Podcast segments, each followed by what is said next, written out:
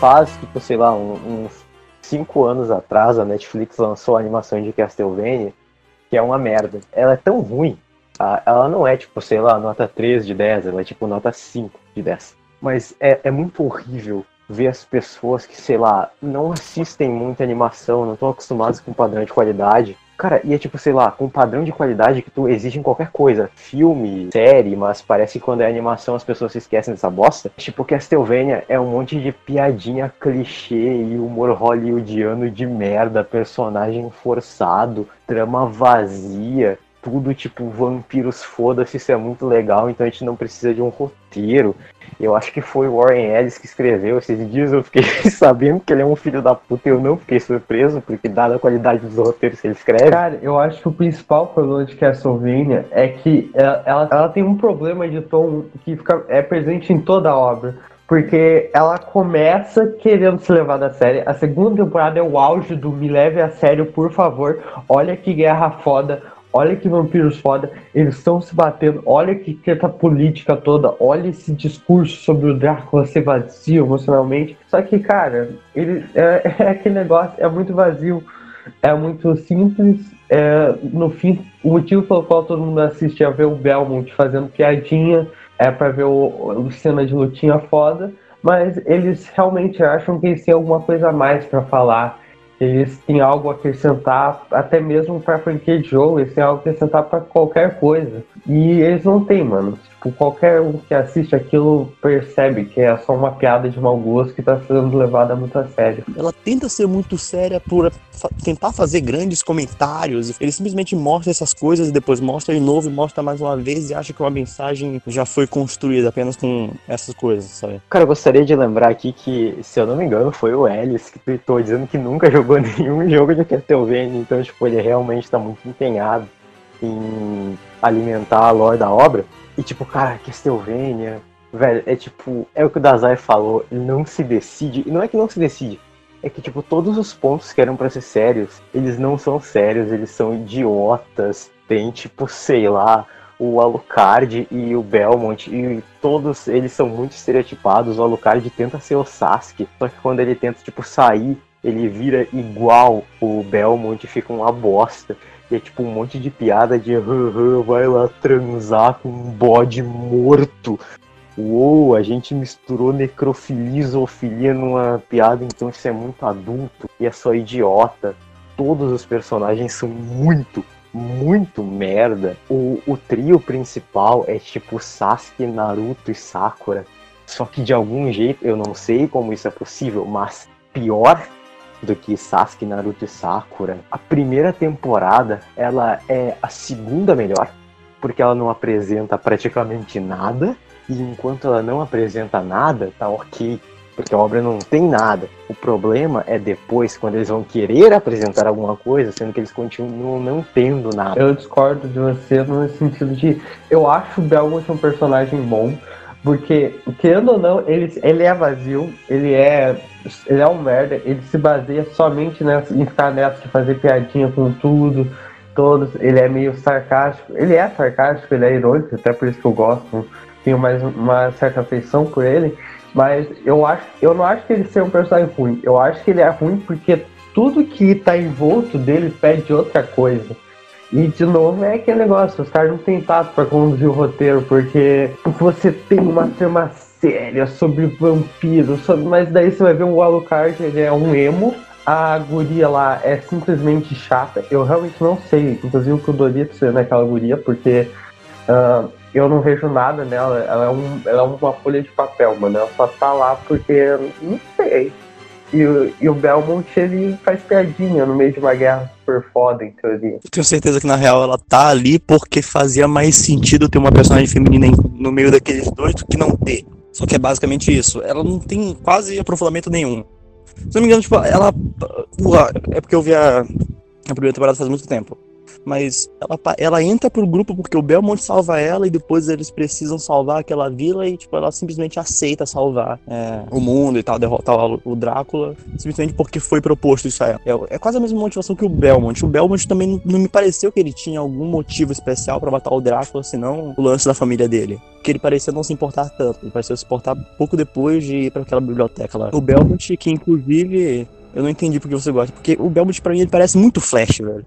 Você tá ligado do Flash das animações? Que é o personagem aleatório, que ele é, um, ele é razoavelmente habilidoso, ele tem muito carisma porque ele faz piada o tempo todo. E as pessoas zoam ele de volta. Ele serve basicamente para isso. Então, ele, é, ele é um personagem genérico, sacou? Ele é um herói de ação piadista. A Saifa, ela é tipo, uou, nossa, ela é muito diferente porque ela aparece como aquele povo lá super arcaico e depois ela mostra que, uou, ela ela quer revolucionar, ela é diferente de todo o seu povo, ela é tipo uma versão ruim daquela menininha de Golden Kamuy. Tudo em si é muito merda, é tipo, oh, ela é a personagem feminina que vai revolucionar aquele time clichê com dois machos escrotos, isso é muito legal. E um detalhe, a Saifa, ela é muito mais forte que os outros dois, isso ficou meio idiota e meio quebrado. Tentam colocar o Alucard como sendo o mais forte, só que, tipo, sei lá, tá ligado? Todo mundo sabe que a Saifa daria um pau nele se ela quisesse. E, tipo, todos os pontos estruturais da personalidade dos personagens, eles são muito bosta. E eu lembro claramente de uma parte, eu acho que é da terceira temporada, mas isso é irrelevante ao roteiro, em que a Saifa, ela pertence ao povo lá que não gosta de papel, de livros e que guarda todo o conhecimento em suas mentes porque Deus tem ciúme do conhecimento deles, foda-se. E tem uma cena em que eles estão na biblioteca e ela começa a ler as coisas e ela põe o diálogo que é o mais idiota que eu já vi na vida, que é Hum, estou começando a duvidar que nesse mundo existem informações demais para uma pessoa guardar somente na própria cabeça, hein? Isso é só, tipo, muito idiota. E é um diálogo feito para, tipo, oh, ela está transcendendo os costumes de seu povo e amadurecendo como um ser de fora daquele coletivo clichê e padrão, e isso é só idiota. Ela, como personagem, ela quase não toma ação nenhuma, não sei se vocês sacaram isso. Boa parte do que ela faz na obra inteira é simplesmente reagir às coisas externas. Então, tipo assim, os dois, aqueles dois, eles tomam alguma decisão e ela simplesmente acompanha eles. Então é um personagem fraco porque personagem é ação, em parte. E ela, ela não faz nada, é, é, muito complicado. Mas sobre o que o Ali falou, sobre ela ser mais forte, cara, o mago é implacável, foda-se. Vou voltar só rapidamente pro meu último comentário sobre o, o Belmont. É que, ele, sim, ele é um personagem babaca, escroto, herói, clichê, mas, mano, ele serve porque qualquer um que vai assistir aquela série quer ver, que é piadinha e cena de lutinha foda. Inclusive, os outros dois. Os, é, tem três personagens que eu acho que são boas nessa porra. É o Belmont e a dupla que a gente vai ter que falar mais pra frente, que é o Hector e a vampirinha de estimação dele, que é, eles têm uma química muito legal, mas aquele negócio é uma química que não foi feita porque, porque o negócio quer ser, mas ela funciona. E sobre a, a Saif, eu acho que ela tem um ela toma, ela acaba sendo meio que uma desculpa pro Belmont seguir em frente, porque aquele negócio ele não ligava para nada. Ela fez ele ir para frente no sentido de ele querer derrotar o Drácula agora, mas eu também não entendi porque ela continuou. Eu, na primeira vez que eu assisti, que eu vi só a primeira temporada e depois eu assisti as outras, eu achava que ela ia morrer naquela primeira temporada, que ela ia seguir em frente com o grupo dela e agora é com o Belmont tentar resolver a parada. Eu realmente achei ela uma lição não só desnecessária. E sobre a questão de poder, para mim, o vampiro é um negócio meio bugado, porque, tipo, eles são seis ancestrais, têm super velocidade, super força, uh, teleporte, eles podem virar um morcego, mas eles morrem por um pedaço de madeira. Eles morrem para alho. Fora o Alucard de Helsing, que desafia todas essas leis, os vampiros são os seres mais fracos da ficção. Discordo.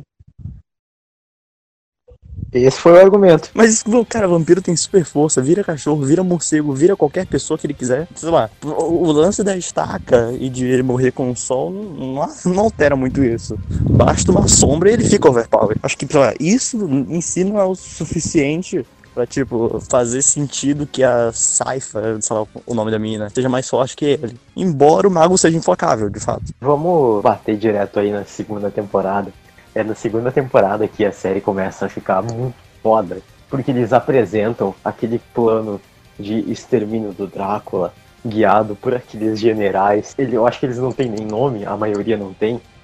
E é tipo, uou, o Drácula ele tem generais por todo mundo.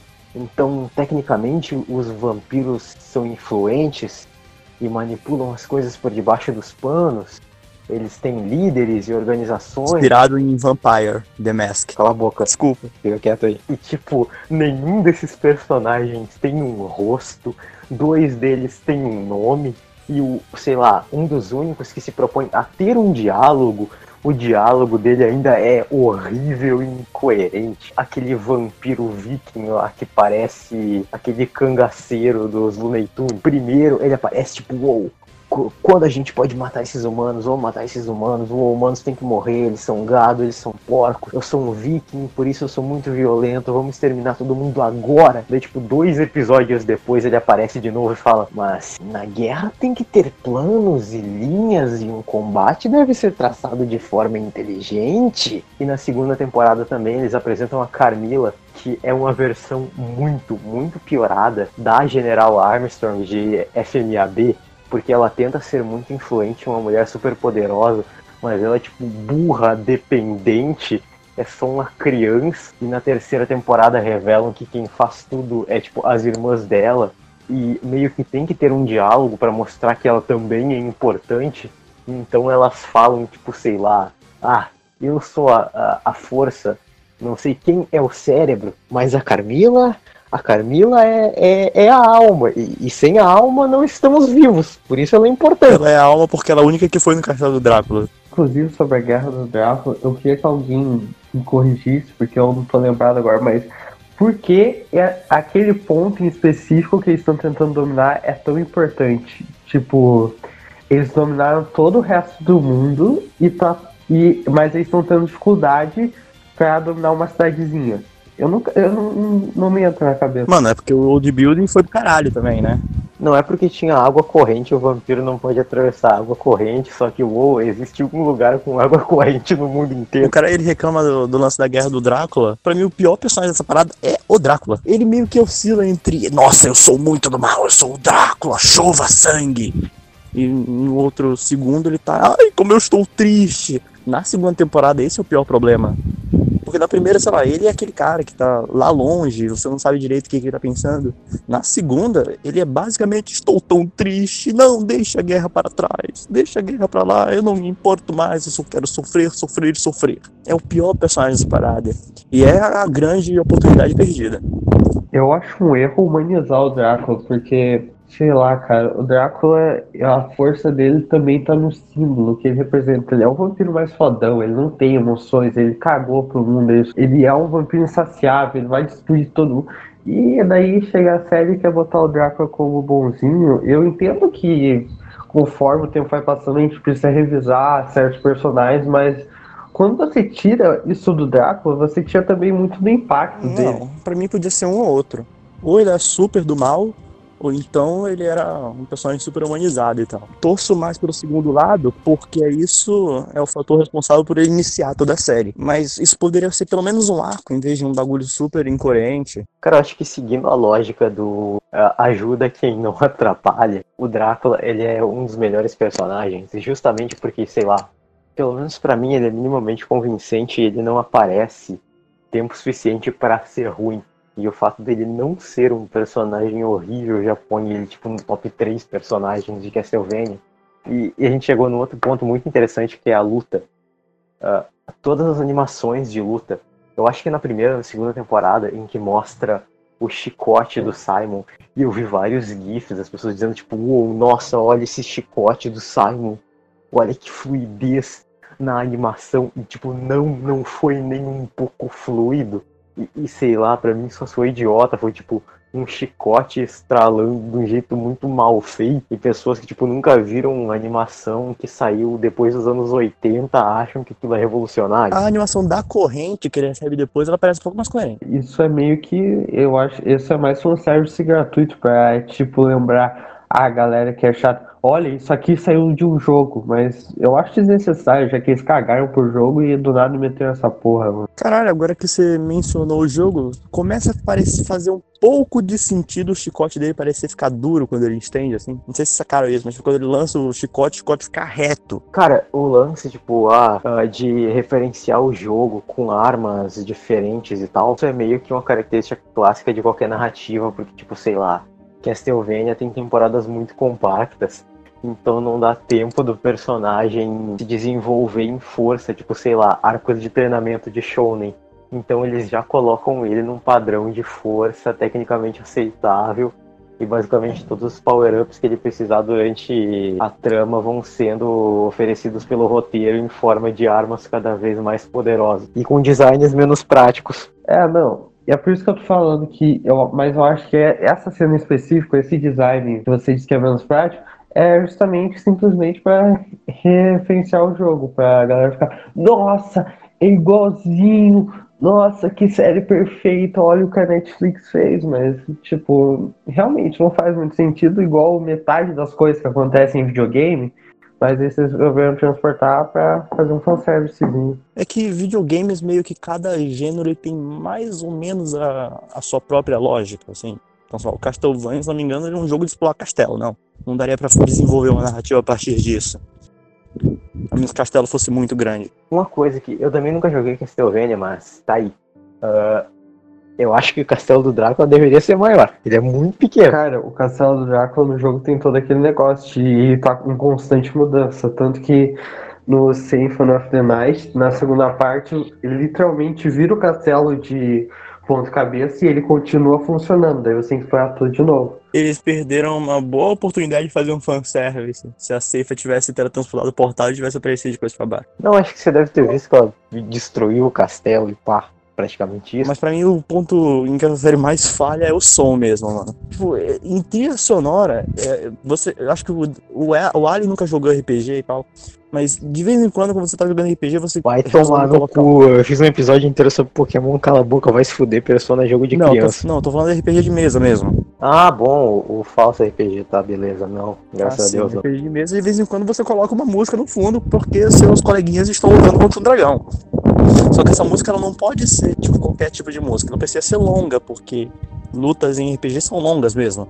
E ela também não pode nenhum, ter nenhum tipo de ápice, ela não pode variar, ela não pode ter um momento calmo e um momento, é, sabe, rígido demais. E é basicamente assim que é a trilha sonora de Castlevania. Só que uma coisa é o RPG, outra coisa é a trilha sonora de uma série. Então acaba que toda música, ela parece que é tipo, é uma simples repetição da mesma nota épica.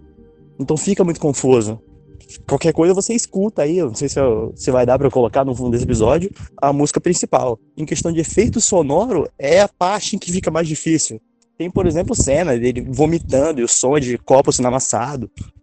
Sendo que o cara dá um soco, mas parece um barulho de faca, assim. É esse tipo de erro básico e simples, assim, que tira a narrativa automaticamente. Eu só gostaria de lembrar aqui que teve um momento muito bom em que há tipo um ano e meio atrás, quando o nosso falecido amigo Estevam tava jogando Castlevania Symphony of the Night, ele começou a dizer que o jogo tinha um monte de bug e a gente foi conversando para ele com ele para ver quais eram os bugs e basicamente todos os bugs era ele falando merda porque ele não tinha entendido o que, que tinha que fazer. E nem o Alho falando dos personagens de Castlevania, porque ele não entendeu a função dele. Caralho, agora eu lembrei que existe uma terceira temporada e que ela precisa ser comentada porque ela tem as melhores cenas de todas tipo o Happy Family. Ah, okay. a, a terceira temporada é a mais interessante porque é a que dá mais foco para o melhor personagem de todos, o Isaac. O negão com o sotaque russo forçado pra caralho. E, e, sei lá, eu sinceramente não lembro direito. Eu só sei que ele tá, tipo, formando um exército de demônios e pá. Só que em contrapartida tem o Hector, o escravoceta de vampiras, que é só o pior personagem do mundo e tem o relacionamento dele, como o Dazai já falou, com a vampirinha lá, e basicamente todo o relacionamento é muito jogado na cara que vai ser um lance de traição e que estão manipulando o Hector. E o roteiro é tão, tipo, óbvio. E o Hector é tão ruim, e a outra vampira é tão ruim. E tudo é tão ruim que é só idiota, só que a obra tenta te vender como um plot twist. E basicamente a melhor coisa que envolve essas irmãs vampiras é o fato de que uma das irmãs dela é muito musculosa e muito grande. Ela, obviamente, tem o design inspirado no Cars de Jojo. Eu acho que você tá confundindo, negão, porque para mim o Hector é muito idiota, mas eu acho que tudo lá é idiota. Então, para mim, aquilo é muito foda, de tão idiota que é. É tipo um filme trash no meio do. É tipo um, uma ideia horrível num filme trash, ela é tão idiota que começa a ser boa. Por mim é isso. E eu, assim, eu nunca gostei de Isaac. não é por racismo, eu juro, mas ele fica forçando o sotaque angolano na dublagem. Russo, eu não sei porquê, não sei de onde esse arco tem russo na. tem negro na Rússia. Um, e eu acho a história dele. Ele é um personagem raso para mim tudo que ele faz é raso e é isso. É aquele que fica se chicoteando o tempo todo, que é um negão, né? É, o Isaac. Tá, eu não vi a terceira temporada, mas, tipo, na, do que eu vi ele na segunda, ele só é do mal. Ele tem algum tipo de desenvolvimento na terceira? Cara, na terceira ele tá se encaminhando e ele provavelmente vai ser, tipo, sei lá, o vilão principal de Castlevania com um exército de demônios que vai dominar o mundo. Queria só comentar da quarta temporada, porque agora eu vejo um pouco mais claro porque é um bagulho. Não, pera, pera, pera, pera. Tem quarta temporada? Tem. Tem? É o final. é um trailer, né? É disso que você tá falando, né? Hã? É um trailer, né? Vai ter um trailer e você tá falando, nossa, vai ter uh, o tal Hector no trailer. Não tem quarta temporada mesmo pra assistir agora, não é? Eu acho que tem. Eu assisti. Quê? Como assim, cara? Caralho, velho. Pera que uma vez eu achava que eu tava assistindo a quinta de Peak Blinders. É, sim, sim. Foi quando ele falou, tipo, eu tô assistindo. Eu já. Não, Peak Blinders tem, tipo, seis temporadas e, tipo, não tinha. Vai ver só pra quem assina o plano mais caro da Netflix, sei lá. Tem três temporadas nula. Edita isso, corta tudo. não, cara. Puta que pariu, mano. Desinformação. desinformação. Que ainda tem a melhor cena. E a cena que gerou super discussões sobre homofobia que é a cena do Alucard fazendo uma homenagem. Alguém tem alguma coisa a comentar sobre essa cena antes que eu comece a falar por 10 minutos? A saudade quando o vampiro dá um tiro e não o cu. Claramente o maluco era gay, ele tinha aquela pele branquinha, aqueles labinhos que passa manteiga de cacau todo dia. Não me engano, pra mim ele sempre foi gay e é por justamente passar disso. É, pra mim é um negócio muito bosta, mas Mano, ele é gay, sempre foi. Até no jogo, pra mim, ele é gay, foda-se. E é isso, o vampiro é tudo viado. O Alucard, ele é, é, relativamente novo. Se eu não me engano, ele é tipo novo até pros padrões humanos, não só pra padrões de vampiro e tal. Só que ele cresceu muito rápido. Então, tipo, tecnicamente, de acordo com diálogos do próprio Alucard, ele é novo, ele é imaturo, o comportamento dele é tipo, totalmente diferente do comportamento do Drácula. Ele parece ser mais quieto e mais contido. Só que quando ele tá com, sei lá, crianças da idade dele, esse Simon Belmont, uh, ele começa a se soltar e mostrar a verdadeira personalidade, que é de um carinha tóxico que joga Free Fire, que fica fazendo piadinhas de pau toda hora. Na verdade, isso engloba 90% dos diálogos, todas as temporadas de Castlevania em que tem o Alucard como foco. Tem um motivo meio científico. É claro, é forçar muito a barra, porque nem a série trata assim, mas se você for para pensar, a única relação realmente afetiva que ele teve com alguém foi com a mãe dele. Então, para ele, ele, homem é um negócio muito estranho. Eu acho que por ele estar tá se descobrindo, eu acho que ele teria assim uma propensão a ficar mais curioso a respeito do corpo de um homem. Mas isso, até porque ele não entende muito sobre ele mesmo. Mas isso é, é tudo uma discussão muito idiota que eu tô tentando tirar vinho de pedra. Ah não, mas se eu não me engano, disseram que ele tipo lê pra caralho e ele tem basicamente conhecimentos em praticamente todas as áreas, porque ele lê pra caralho, ele é muito inteligente. Então, tipo, com certeza ele deve manjar de basicamente tudo relacionado ao corpo humano. Até porque a mãe dele, se eu não me engano, era tipo uma curandeira. Cara, mas aí a gente tem, um, a gente tem uns bagulho que pra mim não faz sentido. Ele leu tudo isso e ele dormiu por 180 anos e ele, em teoria, é uma criança. Para mim não faz sentido essa parada. Ele é realmente inocente daquele jeito, lendo pra caralho, uh, dormindo 180 anos, tendo 180 anos, vendo a mãe dele ser assassinada. Tipo, cara, pra mim não bate, não não, faz sentido. Só que daí na terceira, eles dão um pouco de background pra Cho, aquela vampira japonesa ou chinesa, sei lá, não importa, não somos racistas. Peraí, é uma o... japonesa que ela. A pele dela é toda branca? Ela tem uma maquiagem nos olhos e tal? Sim, sim, é ela. Eles não tinham tostado ela né, quando eles invadiram o castelo Drácula? Não, peraí, pera, calma. São flashbacks de personagens profundos, então. Uh, essa personagem aí, ela tinha uns lances, ou ela era vampira cruel e foda-se, tinha uns caras que serviam ela. Daí, pá, os caras foram conhecer o Alucard e pediram para que o Alucard treinasse eles, para que eles pudessem matar vampiros, porque eles queriam se vingar. por tudo Não, pera. que a Tio fez pra eles e Eu tal. não tô entendendo. Essa Cho aí, ela foi realmente fritada no final da Sim. segunda.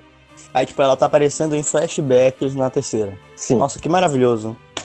porque os caras vão lá e pedem pra ser treinados pelo Alucard porque eles querem matar vampiro. Então, é, fica tipo, sei lá, 10 episódios deles rindo e correndo em campos abertos e se abraçando, um carregando o outro no colo. Haha, você faz o jantar hoje!